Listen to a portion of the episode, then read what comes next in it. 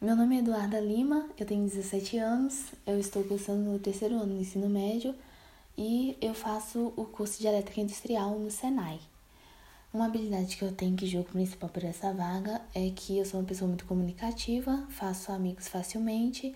é, gosto muito de ajudar as pessoas e também não tenho problema em pedir ajuda. Meus colegas diriam que eu sou uma pessoa muito criativa por sempre apresentar ótimas ideias